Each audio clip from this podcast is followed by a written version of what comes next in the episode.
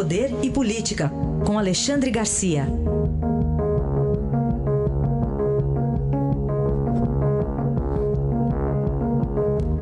Alexandre, bom dia. Bom dia, Raíssa. Bom dia, Carolina. Bom dia. Alexandre, começamos com a retomada das viagens presidenciais depois de um período aí, 20 dias de isolamento do presidente por causa da Covid. Pois é, e ele está levando a sério aí a informação médica de que ele já não emite mais o PCR, está negativado, né? Então, a, cumprimentou todo mundo sem, sem, sem medo de contrair alguma coisa, de passar alguma coisa, tirou a máscara lá pelas tantas.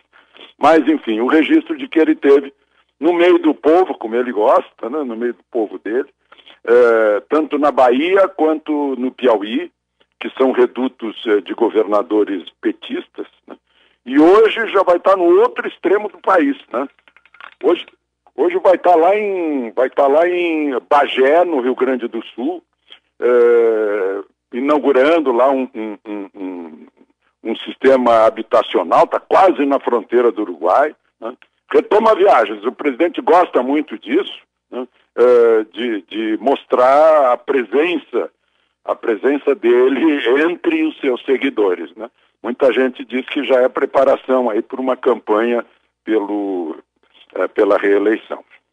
Alexandre, fala um pouquinho sobre a repercussão ainda da manifestação do Augusto Aras, né, da PGR, sobre a Lava Jato. O, o ex-ministro Sérgio Moro afirmou que desconhece segredos ilícitos da operação que comandou por mais de quatro anos. Como é que você analisa essa questão?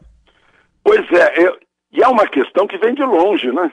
A gente imagina assim, a gente está falando do Aras, o Aras chamou de lavajatice, algo assim, lavajatismo, mas também poderia chamar de lavajatice. Né? As brigas dele com, com, com o, o pessoal lá da Lava Jato de Curitiba, mas isso já vem de longe. Se a gente dá uma olhada para trás, vem lá do Janot. Né?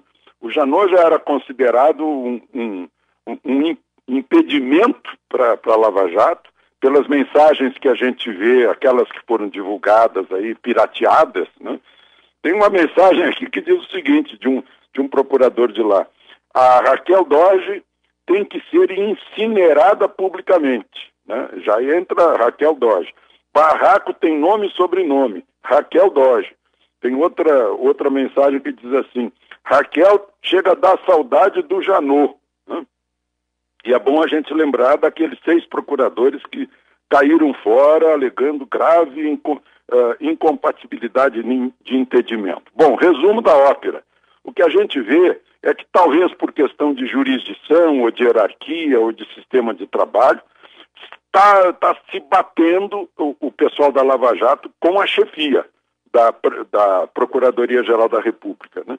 A chefia nunca concorda com a, a independência, a autonomia da quase autarquia do Ministério Público lá em Curitiba. Isso tem resultado problemas entre eles, né?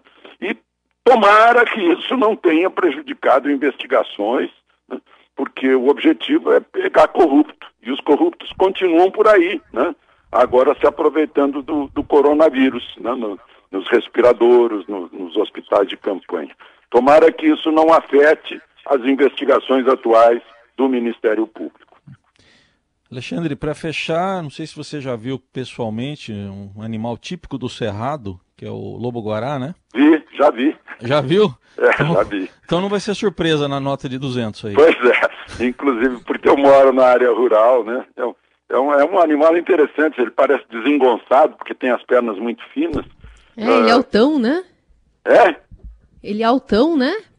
É, pernas ele é longas? Alto, né? pernas, pernas compridas, ele é um, um perna longa, né? E, e, uh, e, é, meio, é meio arisco, uh, desengonçado, acho que é um canídeo, né? Porque, por exemplo, os meus cachorros são muito parecidos com, com o lobo-guará, fora as pernas. Mas vai entrar na, na nota de 200. Agora, o que eu queria acrescentar sobre isso, que todo mundo diz, agora vai ter menos circulação, uh, vai, uh, uma nota mais alta tem menos circulação que uma nota de valor mais baixo. Mas eu queria, eu fiz uma conta aqui. O GEDEL precisou de oito malas e oito, oito caixas de papelão para guardar aquele dinheiro. Total 16 volumes. Com nota de 200, o corrupto pode reduzir de 16 volumes para 8 volumes, guardando dinheiro. Aquele moço que saiu correndo com a mala, com a mala com rodinha, podia levar uma maleta em lugar da mala. Na cueca caberia mais, mais valor, né? mais dinheiro em si. Então, acho que é uma comodidade para os corruptos essa nota de 200.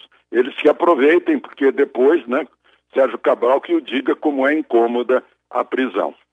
Aí está Alexandre Garcia, que volta segunda-feira ao Jornal Dourado. Um bom fim de semana. Aproveitem o fim de semana.